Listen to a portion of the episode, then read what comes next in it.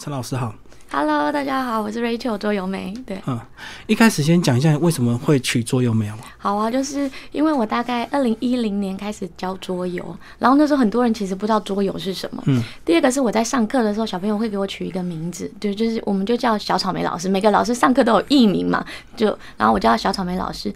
那时候我就在思考说，哎，我用我的本名陈婉瑜，或者用我的英文名字 Rachel，、他们其实很难发音。嗯，后来就想说，那在 FB 就是有些时候要让别人记住你，是不是就改成桌游美？嗯，对简单有桌游美对，然后第二个是也同时也是代表意思，就是玩桌游了没？它其实是有双关意思。然后很多人没有发现，是后来有一些国文老师啊或学校老师说，你取桌游没有谐音，是要问我们玩桌游了没是吗？然后我就说对、对，所以就有这个名字一直到现在。哦，简单好记又符合你的这个职业，就对。对，接下来我们来讲你怎么样进入桌游这个领域，好不好？你一开始是怎么样我来讲？一下，我一开始就是我想走讲师跟内训师的这一条路，可是我那时候发现有一个很重要的问题啊，就是上课其实不有趣。对，二十几岁的时候，呃，就是在公司金融业上课嘛，上课其实不有趣，而且读的书都很厚。对，然后上课的内容其实就觉得好无聊，然后可是读了跟实际去做又有一个很大的落差。然后我就在想说，嗯，如果以后我要上课，如果都这么的无聊或这么的无趣，我是不是很没有成就感？因为老师站在台上，下面的人玩手机啊、睡觉啊、不理他啊、然后就就很挫折。我就在思考说，如果我站在台上，我要怎么样让下面的人愿意跟我互动、聊天啊，很开心啊，就是创造一个学习很愉悦的环境或很快乐的情境。这是我那时候。开始思考的一件事，后来才接触到桌游。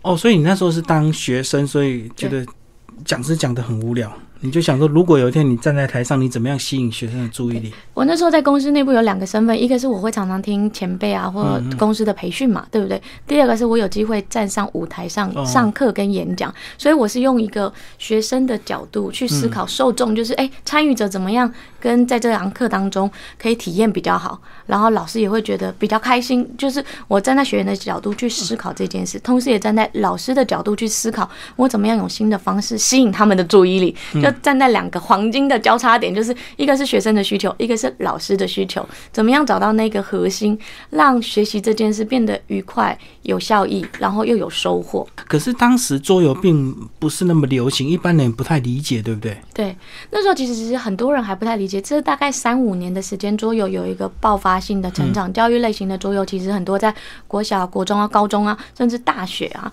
现在大概有七到八成的老师应该都知道。如果他没有听过桌游，代表这老师可能有一点点不用心，或者是他们的资讯落差有点太大。可是，在十年前，其实知道桌游的人非常非常的少，大家会觉得说啊，你就是在玩游戏啊，你说什么学习吗？其实那个落差。很大。呃我那时候会接触到桌游，一个原因是因为桌游是一个情境模拟的方式，嗯，跟互动的方式，对。然后桌游会会有一个，就是第一个是吸引眼球，你会好奇是什么，是不是带动学习的好奇心？嗯。第二是玩游戏要跟别人互动跟交流。对。那上课你是不是常常有小组讨论、小组分享？可是你教他们讲话，他们都不讲话。嗯 可是玩游戏的时候，你会不会自然地说：“哎，换你了啦？”话就很多。对，嗯，话就很多嘛，就会有很多自己的行为啊、决策啊跟思考在游戏过程当中。第三个是游戏会有结束的时候，也会有输赢啊，嗯有胜负的时候，对不对？那就会看到每个人对于一件事的价值观跟判断跟选择。还有一些时候在呃结束之后，我们来做小组讨论，大家会讨论的很热烈。嗯，我就觉得这跟我教学的本质很像，吸引他们的学习动机。第二个是主动的参与对话跟交流。最后一个是就是结束的时候可以讨论，是有内容、有架构。交互的讨论，我就觉得这跟学习的本质一样。我就在想说，嗯，或许可以试试看，反正没有人做过，而且我那么年轻，我就来试试看，试不成再回来走本来的讲授的方式嘛。这两个不会有影响跟落差，所以后来我就开始尝试用桌游来教金融教育，教总体经济学，教股票啊、投资啊、基金啊这一些的概念。我们那时候就有开始教小朋友，跟同时同样的内容教大人，晚上教大人，白天教小朋友。我们想知道一下说，创新的游戏化教育。到底是不是真的？因为大家在讲教育都会讲说有实验组跟对照组，你要拿出一些数据，拿出一些评论来。后来我们就有有经过这样六个多月的培训的小朋友，跟七个多月，然后跟台青教啊，就是嗯金融系还有硕士生一起进行 PK，、我们就来测说玩中学玩这个金融桌游。的游戏培训跟传统知识教育的学生，他们两个去 PK 去比赛，到底谁会获胜？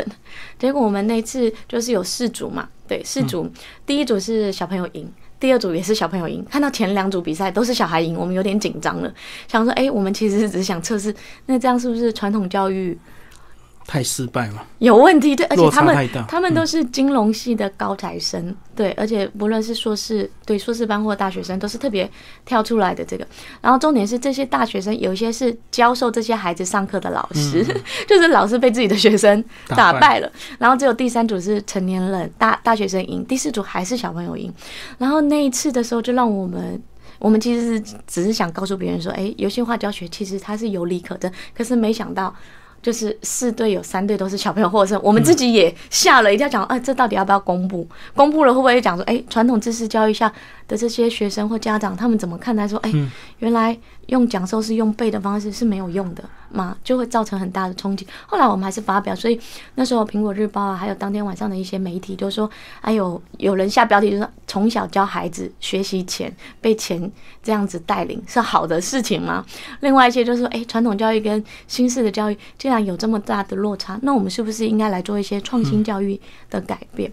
所以就是经过那样的事情的磨练之后，我就觉得，哎，这件事好像真的可行，因为金融的知识跟常识，其实孩子是听不懂的。对，即使是大学生跟家长讲，不是金融专业背景的人，也不是很理解。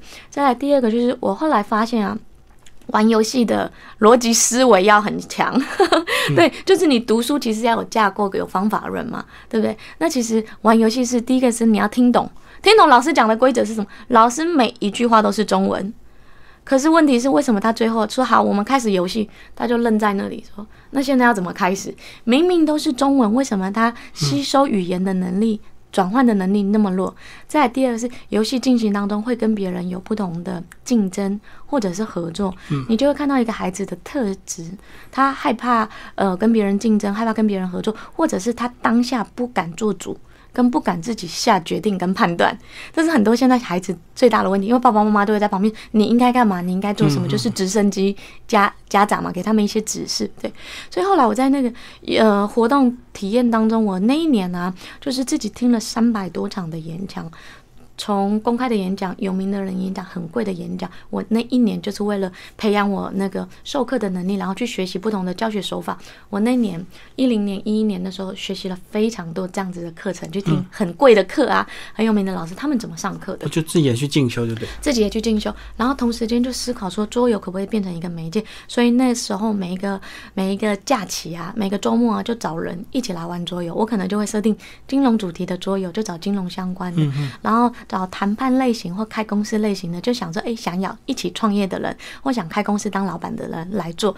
然后有一些就是互动交流啊，解决问题啊，就是我设定了很多不同的主题，然后带不同人。后来发现啊，就是我把他们这个当成我自己就是走这条路的市场调研，对。然后后来发现他们都有一个共同的给我的回馈，就第一个是哎，桌游好有意思哦，他们从来不知道桌游有这么多不同的类型。第二个是说，哎，我在游戏中发现，原来我跟你那么熟，认识你十几年，在游戏当中看到你的另外一面，哎，你怎么跟我想的都不一样啊？就是我们平常生活当中跟你在做事的时候怎么有落差？然后第三个就是，哎，他们觉得说这个很有意思，对我就会问他们说，我如果把这个做成教育或者上课，你们会不会感兴趣？他们就说还蛮有意思的啊，还蛮好，因为那时候社交其实没有太多，不是上课啊。啊唱 KTV、打保龄球、运动啊、看电影啊，很少有这种互动式，要不然就是吃饭聊天。大家就也在找一些新的媒媒介跟方式，所以那时候我就觉得说，或许这条路是我可以做。再来还有一个原因，是因为我去看了全世界最大的爱生展，它是德国最大的桌游产产业的那个发布会跟发表会，我就在想，我那时候在台湾。走透透嘛，就是采访，嗯嗯，已经在这行业内四五年、五六年，已经资深的专家，或者是代理商，或者是老板啊，问他们说，哎、我想做桌游教育。我那时候切入的点就是桌游教育，大家都很纳闷。你知道吗？因为第一个是桌游是什么，人家不知道；第二个是桌游就是拿来玩的，你要做桌游教育。所以我那时候去采访他们或跟他们大家交流的时候，大家都说你好奇怪哦。对，啊你那时候的游戏大部分都是自创，还是都是有现成的？都是用现成的，因为那时候其实我的背景是金融嘛，我的我擅长的能力是授课，我擅长能力不是设计，所以那时候也同时采访了很多设计师。我很好奇他们怎么样设计一个游戏，因为我要设计的游戏一定是教学知识类型的，跟以玩的方式去切入的。差异会有点不一样，可是我觉得制作游戏的架构应该是一样的。对，所以我那时候大量采访很多原创的桌游设计师，很想我也去香港学桌游设计。二零一一年我就在香港学桌游设计，因为我在市面上找了好多内容，都发现说，哎，这些还是在玩，我可能要重新拆解或重新架构这样的元素，提炼到我的课程当中。所以很多桌游我都不是玩标准的规则或。完整的规则，偶尔会会改变一些内容，来符合对创新或变体的规则，来符合我的上课。第二个，对，第二个是我就采访很多设计师，因为我希望找到能符合我教育目的的教学的内容的场景。我想说，嗯，出版商不会做，那我可不可以找设计师跟我一起合作？所以我一直有跟不同的设计师在聊，说我想做桌游教，我想做教育类型的桌游。嗯，就为你刻字化就对，对，为我刻字化或为我就是简单做一些 sample 跟模型，大概是这样的原因开始的。其实我们小时候都玩过桌游，就是大富翁，对不对？其实大富翁就是桌游的那个一开始的原型，只是现在变化的风貌特别多，就对，非常的多，而且桌游一呃之前大概有五十几种机制，然后去年。国外改版改成一百五十几到一百八十几种机制，我到现在也有点不太记得，就是它类型非常的多。桌游有一个维基百科叫 Board Game Geek，嗯，BGG，就是你在上面可以查到任何类型的游戏主题，任何名称。就是桌游还有一个很有趣的，它跨界年龄度很大的，它有些时候可能写三岁到九十九，你想想看哪一个东西可以横跨？那么长的 年纪跟跨岁数，当然就是游戏嘛，对不对？有些时候可能是音乐，可是不同嗯时候的音乐或你想要的风格不一样，所以桌游可以跨界的幅度很大。再来就是桌游不是一个人进行，有单人意志型的游戏，也可以变成多人的互动类型的游戏，所以它那个增进彼此的关系的是一个很好的粘着。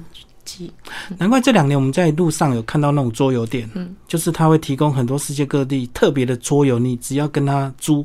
花时间，然后缴费就可以在里面玩，这样。对，就是现这几年，就是桌游店开了非常多，尤其很多新的年轻人，他们创业就会想，以前就会想说，我有梦想是开一个鸡排店，我梦想是开一个咖啡店。很多年轻人他们就玩桌游玩的很喜欢，就说我的梦想是开一个 桌游店。他们就是觉得说啊，每次都去别人那里玩，不如我自己开了一家桌游店。可是如果他们有一些商业的思维，或对这个行业跟产业的概念不是很熟悉，只是靠来客率的话，跟周转率可能就会有蛮大的影响。就像这这次疫情的关系，其实很多桌游店因为。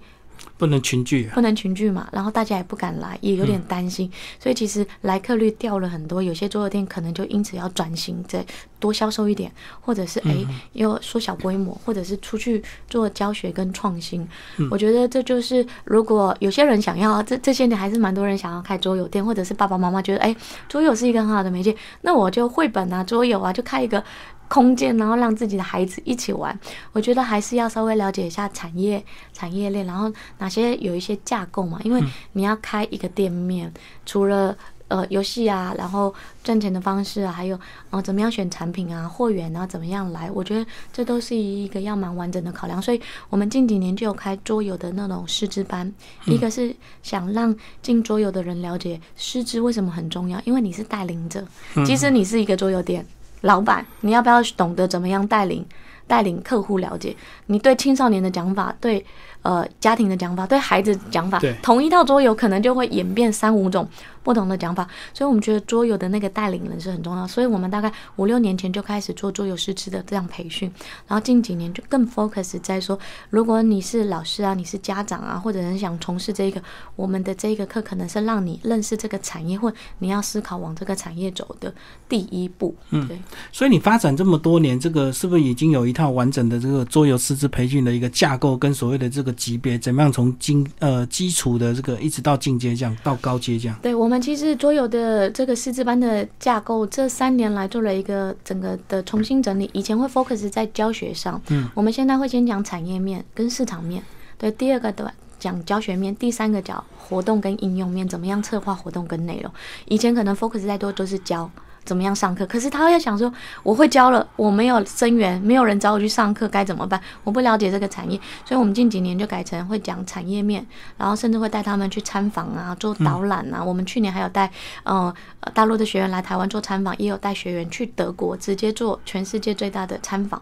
所以我们近几年来就是把这样的课程已经很稳定的有一个固定的三天的课程，然后后面有进阶课。那每一年会有两个进阶课，就会根据主题。像我们今年的主题就是绘本桌游，结合绘本，然后跟桌游两个搭配在一起。因为很多妈妈或很多小朋友会会读绘本，对不对？可是绘本很快读完，或读一次就没有了，对不对？可是绘本其实是右脑，就是想象力啊、创造力啊、语言表达能力，对不对？可是桌游是什么？左脑，左脑对不对？那是不是从小如果右脑跟左脑可以并在一起，而且透过桌游的动手操作、动手去体验，可以加。加深孩子对这件事的了解，甚至故事性串联，对，所以我们今天就把绘本桌游当成我们非常重要的核心，刺激他左右脑同时并进，不会是啊，妈妈讲完绘本归绘本，桌游归桌游，桌游好，感觉要妈妈或家庭要花很多时间去准备很多的内容，所以我们就把它整合在一起。同样一个绘本桌游，可能玩一次、两次、三次，先讲绘本，然后玩一点点桌游，或者哎，先玩桌游再讲绘本，或者是哎，不同的人进来之后，这。同时也可以让父母共同参与，因为很多人就讲说，教养的事好像是老师的事，嗯，或是妈妈的事，爸爸好像很想参参与，可是不知道怎么参与，就是玩嘛，对不对？那就让他玩桌游啊。爸爸最喜欢研究规则，那就给他看嘛，对不对？爸爸最喜欢比赛啊、竞争啊、跟互动啊，那就给他给他去学习，那就妈妈就可以。凉的坐在旁边给他们拍照，给他们记录，妈妈又可以休息，然后爸爸也可以参与在亲子互动当中，这样不是很好吗？就是家庭共乐，然后每个人都可以扮演到自己角色，也可以释放。爸爸妈妈很多爸爸也很喜欢玩游戏啊，又又又可以跟自己的小孩玩游戏，多开心啊！嗯，亲子互动，对，亲子互动，对。那呃，发展到现在有开始呃，真正的进入教育体系吗？就是桌游课。我们其实一直都有进入教育体系，从二零一二年、一一年、一二年，我们在台北大概就有二十家的。学校机构已经在配合，对，到现在其实还是一直有在增长，然后一直培训老师嘛，所以陆续北中南都有我们合作的老师在配合。那近几年有些时候我们我不会直接进入第一线现场教学，反而是帮国中老师、高中老师，甚至大学老师直接做培训。他们很好奇说桌游到底怎么样进学校，怎么样设计课程，怎么样转变教学手法，怎么样用有趣的方式？为什么我一四年的时候在台北的。大学数位媒体科技当兼任老师，然后他们老师就一直跟我打预防针，就说我们班的孩子啊，就是难搞，对难搞啊，难搞啊，迟到啊，不会听啊，对啊，玩手机啊，睡觉啊，所以你要有心理准备哦。对，然后后来我第一堂课的时候，我就做了一件事，我就把那个所有小朋友的名字列上去，然后他们两到三个人一组，本来就已经分配好了，对，然后就有个积分条。旁边就有一个积分，他们上课只要回答问题就可以画一条线上课，所以他们的课堂参与率占整个我给他们成绩占百分之四十，百分之三十是他们的成果作品展示，百分之三十是考试成绩。所以他从以前考试成绩是最重要，只要考试就好。对，我瞬间拉到三个层面，从课堂当中的互动百分之四十，嗯，然后成果展示百分之三十，然后他们瞬间就觉得哎。内容不一样。刚开始的时候，第一节课大家还是听我讲比较多。第二节课我说：“哎，有没有人要发言？有没有人要回答？”我就会设计很多很简单的。尤其我说：“哎，你们在这个图看到了什么？有什么类型？”他们就慢慢开始陆续举手。习惯讲话，习惯回答。对，习惯讲话，习惯回答。对，然后老师就在后面就觉得哎有趣哎，怎么他们开始愿意互动了？然后后来因为他们是 team 嘛，对不对？我就说你们是 team 嘛，就是如果你们的组啊永远都是只有某一个人加分，他的分数会乘以三倍。如果你们 team 只要有人在这一堂课，我们三个两个小时到三个小时课，只要有人，你们的 team 的人有一个人没有回答分数，你们那个分数就不能算，所以会带动他们去强迫不想讲话的人要对参与嘛，大家主动参与。刚开始时候大家可能会有点反抗啊，有点不愿意，可是后来发现老师问的问题好简单。第二个是哎，互动当中原来。他们互动越多，我讲的内容会越丰富。他们就觉得这件事好像这个投报率，或这个我们在游戏机制里面讲即时反馈的机制，他们是看得到的。所以第一节下课我就说：“哎，好，大家自己来写。”算分数不是我在算，每一节下课他们自己小组去算分。那这件事他会不会知道？说，哎，我现在这条线在哪？我这这条线在哪？对，就把即时反馈的机制融入教学情境当中，这也是一个游戏化的教学手法。把，呃，我后来还有一一门课，就是把游戏的因子，游戏游戏为什么吸引人的因子跟原因，嗯，思考出它的架构来。告诉老师怎么样做设计，怎么样调动孩子学习的动机。当他觉得这件事有趣，感到有兴趣，他就会自己主动学习。要不然你一直拉，就是拉扯的那条线太难。所以那一堂课之后，后来啊，老师他就会带其他大大学教授来观摩我的课，看我到底是怎么样设计课程，跟怎么样设计活动，让孩子参与度变高。后来啊，到了第四堂课之后，他们出席率非常的高。是。打钟之前，大概有六成的人已经坐在现场了，然后叫他们准备的东西都会带着。所以有些时候我会觉得说，其实有些时候问题有可能不是学员，有可能不是学生，因为他是被动吸收的那一个人。那我们主动给予的人，这个人主动带领这个人，可以怎么样思考别的方式吸引他们的注意力？不然你自己也很吃力啊！你每一堂课每一天，孩子都是。不给你好脸色看，你回家心情也很差。备课备的要死，然后小孩又不领情，就对。对，小孩又不领情，然后你上课那么认真，因为就是单向的，你一直在教。对你单向的在教嘛，所以就是我们怎么样创造在。亲呃，在教学互动的现场，你有成就感，孩子有成就感，创创造双赢，这是我这几年一直在研究的核心呐，核心的议题就是驱动力，怎么样让孩子有学习的学习动力跟学习动机？其实这件事非常重要。为什么孩子玩游戏就非常有动机？因为他有一个目标。非常清楚这堂课的目标跟这个游戏的目标是什么。第二个是有别人一起帮忙，对我不会的时候，哎，找队友帮忙，或者有人带带领着你，有一个大大前辈啊、大长官带领着你一起打。打怪，对，可是课堂当中没有啊，因为每个人听到一件事或一个片段的教学内容，其实学习程度有落差。是啊，是啊，对，就是有些人很聪明，就觉得呃，我听懂；有些人就是老师你说的这个方程式为什么要这样理解？他理解程度没有那么快。对，所以游戏其实有一些很好的元素，一个是规则、目标，目标清晰。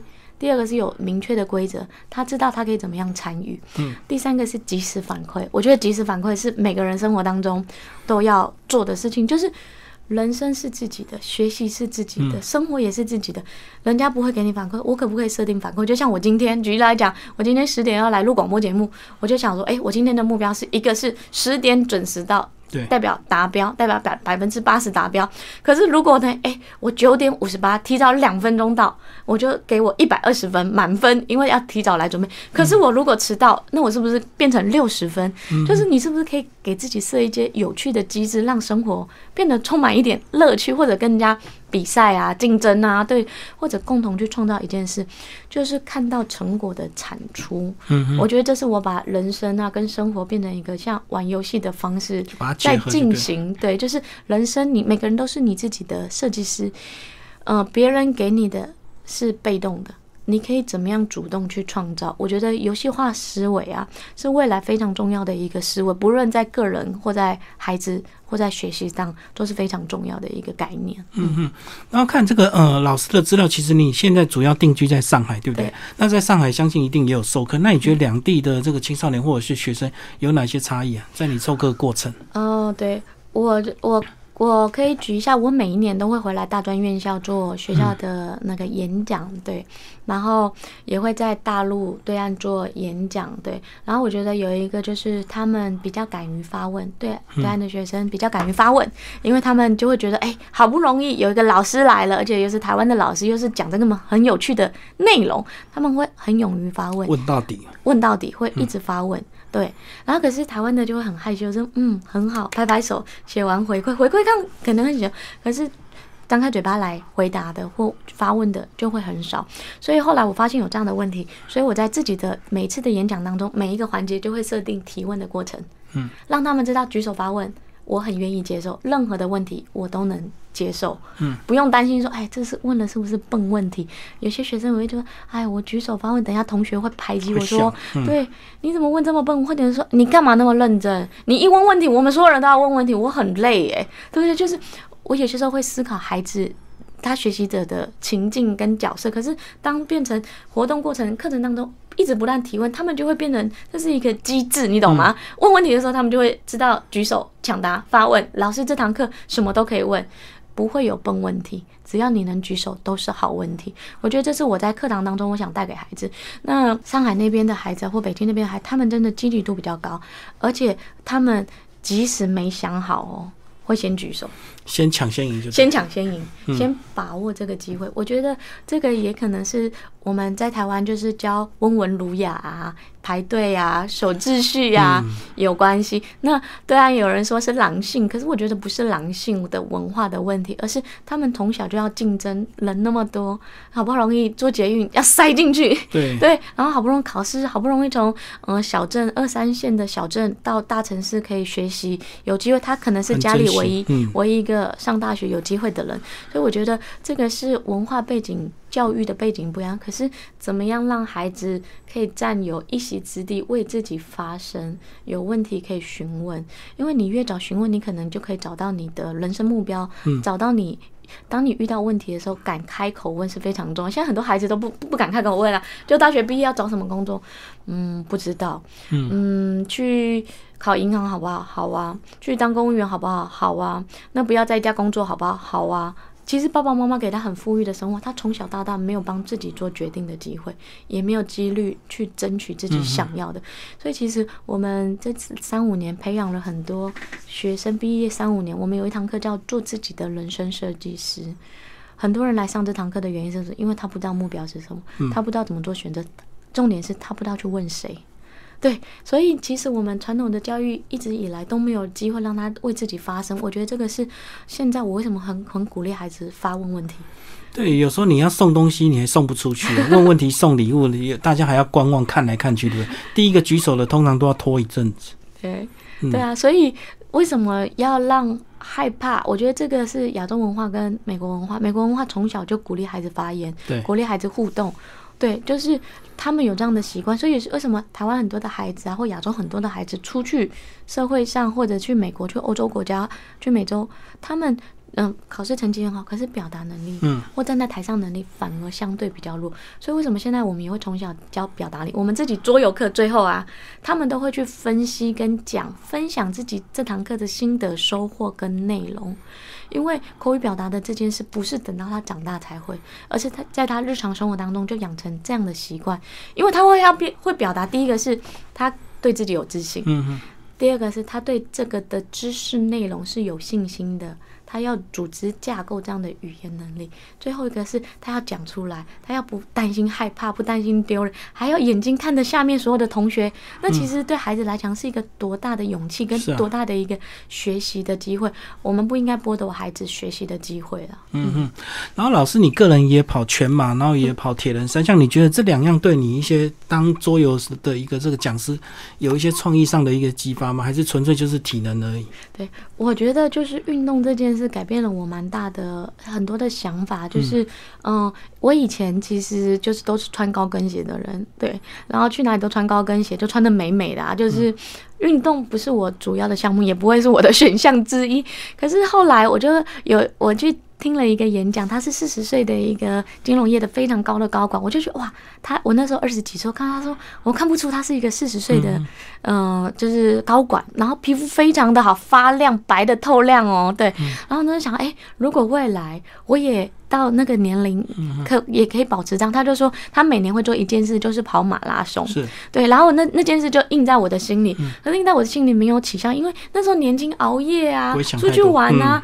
哎呦，反正熬夜，明天还可以继续上班，没有问题。后来有一年，我们朋友就说：“哎，不然我们也去体验一下马马拉松，就是 I N G 马拉松，也是富邦马拉松嘛。”然后，然后我就觉得哎很有趣，九公里，我就想哎或许可以来试试看，因为大家一起都是年轻人嘛，年轻人一起做事当然没问题。对。第二是我看了一下，他是从总统府到市政府仁爱路那条路很美。嗯嗯。对，然后我就想了一下，说哎仁爱路跟。呃，仁爱路到市政府那条我常常开车嘛，所以我很熟悉。我就想，哎呀，感觉很短呐，没有什么难。第二个，这条路很漂亮，我就想，那我就来试试看。所以一开始只是想说，哎，就把这个当成一个挑战，人生的一个挑战，或人生的一个新的尝试，去试试看。就跟朋友一起，然后就开始跑了。我九公里的那一件事，一共跑了三年到五年。对我一直都跑九公，我觉得就是跑过了就好了，对不对？就是一直把这件事有参与过就好了。然后后来越跑越多，人家说，哎、有二十一公里，哎，有四十二马拉松，哎，你要不？你说你这个都跑那么久了，你要不要去？我当初只是把嗯跑步这件事当成我每一年年底要做的一件事、一件任务去做而已。对，后来就参与越来越多，就发现哎、有日月潭环湖马拉松，哎、日月潭我去过哎，可是跑日月潭好像蛮有趣的。然后还有一个原因是因为我听到马拉松有一个女子马拉松在日本，每一年三月的时候，大概都在三月八号的那个礼拜，三月八号到十二号那个人在日本，然后是 Tiffany 的马拉松。然后那时候我自己有 Tiffany 项链嘛，Tiffany 的项链、耳环都有嘛，可是就想哎。这个 Tiffany 是要靠你自己努力的来，不是你钱买来的。我就想，哎，如果跑完这个马拉松，所有马拉松都会有奖杯跟奖状，可是这个 Tiffany 马拉松对我来讲，有可能是我自己用能力挣来的，用跑步跑来的，或许可以去尝试看。第二个就是它是全女子马拉松。我以前跑马马拉松，有些时候男生在旁边很快啊，或流汗啊，干嘛就是就是会不那么舒服。我就想，哎、这是女子马拉松，我就把这个目标放在心里。我想我要去实践它。所以我真正开始跑马拉松，应该是一零年、一一年左右。我花了五年才完成我第一个马拉松。很多人不知道，就以为我直接奔着马拉松。其实这是有一些心路历程。我刚开始只是觉得好玩、有趣，当成一件任务，每年去做。对后来发现，哎，跑步的时候可以自我对话，可以自己跟自己对话。第二个是跑步是跟自己比赛，嗯，人生也是跟自己比赛，然后你才知道你的能力的不足。你设定了一个目标，你想跑进五分半，跑进四分半，是。不是你设定目标你就能达到，你会知道你能力的极限在哪里。是，对，你就知道你要怎么样去调试，而且你会不断的、不断的改变自己的心态跟调整。还有马拉松其实是一个长期坚持的一个过程。后来我觉得我的耐力啊，还有我为什么做做教育做十年，其实因为你想做一件事，其实你要有一些毅力、坚毅的能力。可是坚毅力这个用说的很简单，到底要怎么样培养？我后来发现运动是。一个很好培养的一件事，因为你会不断的调整目标，不断的去自我对话，不断的去告诉自己说我应该怎么样做。同时间，因为我也加入运动的社群，然后那时候我跑完马拉松，我就觉得哇，目标终于达成了，就可以休息了。结果我朋友说，Rachel 啊，你横渡日月潭，我也横渡日月潭，我很早就横渡日月潭，因为游泳是我最强的项目。其实我跑步非常非常非常的弱，非常非常的慢。对，运动是我最强的。他说：“哎、你会游泳啊？你马拉松也跑过，有一个叫铁人三项的，你只要还会骑脚踏车在家，骑脚踏车就对嗯就可以了。你要不要去试试看？”然后我就想了一下，哎，游泳好久没有游泳，然后跑步我也跑完马拉松，我就说好啊，因为他想去嘛，对，然后他就说我们就组成一个小组一起去，我就想哦好啊，感觉可以试试看，反正新了一个领域嘛，游泳又是我最擅长的，我就去了。然后我那时候内心有点担心，因为铁人三项是完全零基础，大部分人都要经过训练跟培养。我那时候其实已经住在上海了，所以我那时候只能自己训练游泳，要游泳要跑游快一点。然后我是游蛙式，他们就说你如果要参加铁人三项，最好有自由式，所以我又重新回来练自由式。可是你知道，每次练自由式都歪掉。歪掉，你知道直线是最长最近的距离，可是我永远都有歪掉，所以这样我反而绕路了。对，所以我那时候就在思考说，我要完成铁人三项，自由式到底要不要学，还是要游啊？用我擅长的，还是用我行的？我的朋友不会游泳，为了跟我一起参加铁人三项，他去学自由式，他一个半月之后自由式游得非常的好。这件事让我有很大的，他从零基础不会游泳，给你启发。到自由式游得很好，所以我那段时间就跟着练。我觉得也是说，当你想做一件事情，有个目标的时候，要找到伴，对，找到伴跟着你，他会激励你，因为你自己有些时候就很容易放弃，可是跟别人在一起就比较容易，对。所以后来他就触发了我想说，好吧，那我就很认真开始练自由式，然后我还请教练教我自由式。我的高中同学是。游泳教练，我特别请他来帮我加强训练、密集训练，因为游泳没问题，只是要调调整姿势。对，然后后来调整好了姿势之后，我觉得我换气还是有点困难，对，所以后来我真正人生第一场比赛的时候，我前面有自由式，后后面我告诉我自己说，我要换回我的蛙式，对，因为我要稳定我的节奏跟我的步伐，我的频率要顺着水的节奏，嗯。我才能完成任务，不然我可能第一个游泳就是耗费我太多力气了，嗯。我后面可能完成不了，所以在呃学习铁人马拉松的这一项，还有运动这一项，就是。别人告诉你应该怎么做，可是你最终还是应该要选择真正适合你的节奏跟跟步伐，我觉得这是运动带给我一个很大的调整，就是我们可以去参照参考很多不同人生的选择跟做策略，可是最终你还是要思考属于自己合适的属性跟内容。所以我觉得运动这件事对我来讲还是非常重重要的。对，然后再来就是后来我去。开始运动的时候，只是好奇嘛，根本没有系统化、正规的想要去念书。后来我北京的朋友，就是我后来出差，只要到任何一个地方当地出差，我都会留一天，请当地的朋友带我去跑步。嗯，我们想用脚见证认识这个城市，因为过去可能就吃饭聊天，可是可以用脚经过，他就会跟你说：“哎、这边是什么？”我印象最深的时候，是因为我一直都是台北人，我有一段时间我在做台南那企业的项目，我在台南住了快一个月的时间做教育训练培训啊，我就参加当地的跑步团，嗯然后就说：“哎、他们有台南跑。”跑团，然后就会台南的名胜古迹跑一遍，我就觉得，哎、过去我可以开车跑，可是我这次可以用脚，跑，然后当地又告诉我，所以我运动运动到了。认识当地的文化，也认识到、认识当地的朋友，让他们跟我讲一些当地的文化、城市啊，还有跟人际做交流。我就觉得跑步这件事，我把三方面的需求更在一起地化的嗯结合，让我的动力更加的充足。所以，如果你做一件事没有那么强的动力，我觉得你可以给它加一些不同的元素，跟添一些料，让你有兴趣。自己跑很容易放弃啊，嗯，刚好又有一群这个志同道合的朋友。最后帮我们介绍你今天带来这两件东西好不好？在画面展示，啊第一个是呃你们的一本书嘛，对，，这个是我们就是游戏化教育或桌游教育这几年很红，可是很多人就知道，哎，桌游嘛，也或许会听演讲。这个是我们十二个老师就是写的专家，就是教育新显学，桌游或许是一个你的新的方向跟选择。然后有十二个老师，可能有幼教啊，有特教生啊，然后我是讲游戏化创新怎么样在企业端跟教育端做培训啊，然后呃就是有很多不同的，还有亲子之间怎么做互动。如果你想了解游戏化教育或者是桌游教育，我觉得这个也是一个大集合体，可以让你一次看到，哎，很多老师在用桌游切入教学端不同的运用跟法则。再另外这个就是我的小公仔，就是因为我们现在小孩子的课很多嘛，然后我们就做了一个公仔，就是让桌游没的小朋友。